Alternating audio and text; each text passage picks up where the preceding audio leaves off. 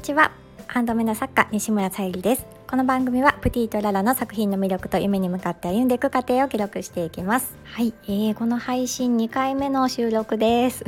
なんかうまくね保存されずにあの再配信をしている状態です。スタンド FM でねあの収録されている方こういったこと過去にもねあったのかななんて思うんですけどもちょっとね悔しい思いです。はい。クリスマスも終わりまして皆様楽しい時間過ごされましたでしょうか？私はですねちょっと2425と仕事でして、まあ、ケーキも食べずにちょっとねクリスマスという感じではなく終わりましたがまあ12月の中旬ぐらいですかね。もう早めのちょっとクリスマスディナーを過ごさせていただきましてあのもう今年末に向かっている状態です。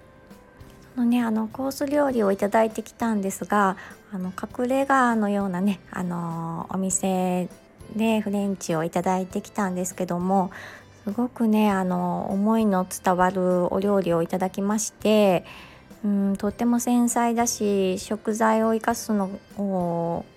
ね一つ一つ考えられて作られているなっていう風にあに伝わってきましてもちろんねあのどのあの料理人さんも考えて作られているとは思うんですけど今回ね本当に非常に、うん、あの主人とも感じられる食事だったなっていうふうに言っていたので、うん、あの初めてあの伺ったお店なんですけどもそのお料理でね話さずともお料理で、